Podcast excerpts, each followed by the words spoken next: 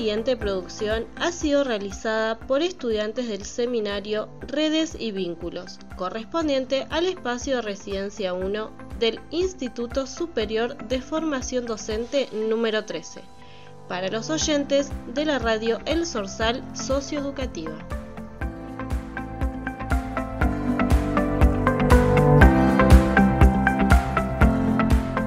Hola, somos las estudiantes Magali y Jessica y nuestra propuesta de hoy es reanimación cardiopulmonar.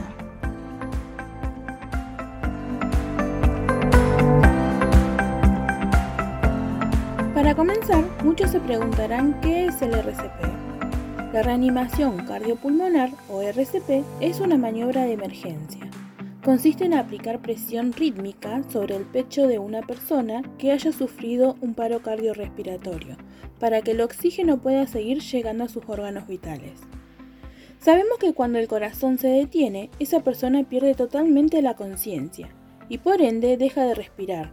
Es crucial que el acompañante o quien esté cerca comience con la reanimación cardiopulmonar correspondiente.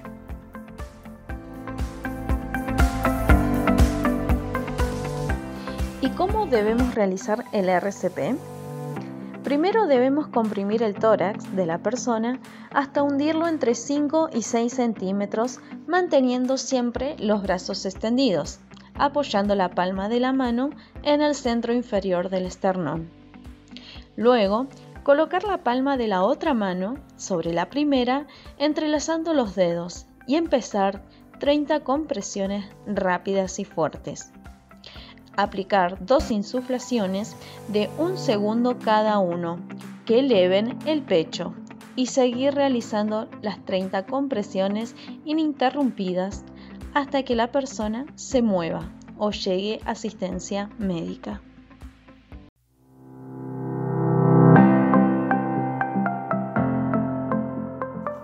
¿Y en los niños cómo se realiza? Existen dos tipos de reanimación considerando la edad del infante. Podemos destacar la reanimación en neonatos y en lactantes deambuladores.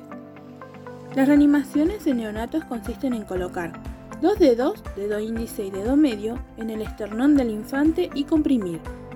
Se deben realizar 30 compresiones ininterrumpidas, luego se procede a realizar dos insuflaciones de un segundo cada una.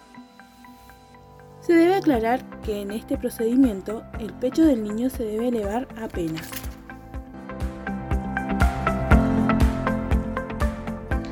En deambuladores e infantes, se debe colocar la base de una mano en el esternón, justo debajo de los pezones. Nos debemos asegurar de que la mano no esté en el extremo del esternón. Mantenemos la otra mano en la frente del niño, sosteniendo la cabeza inclinada hacia atrás. Luego, aplicamos presión hacia abajo en el pecho de tal manera que se comprima entre un tercio y un medio de su profundidad. Se deben realizar 30 compresiones permitiendo cada vez que el pecho se levante completamente. Estas compresiones deben efectuarse de manera rápida y fuerte sin pausa. Se deben contar las 30 compresiones rápidamente.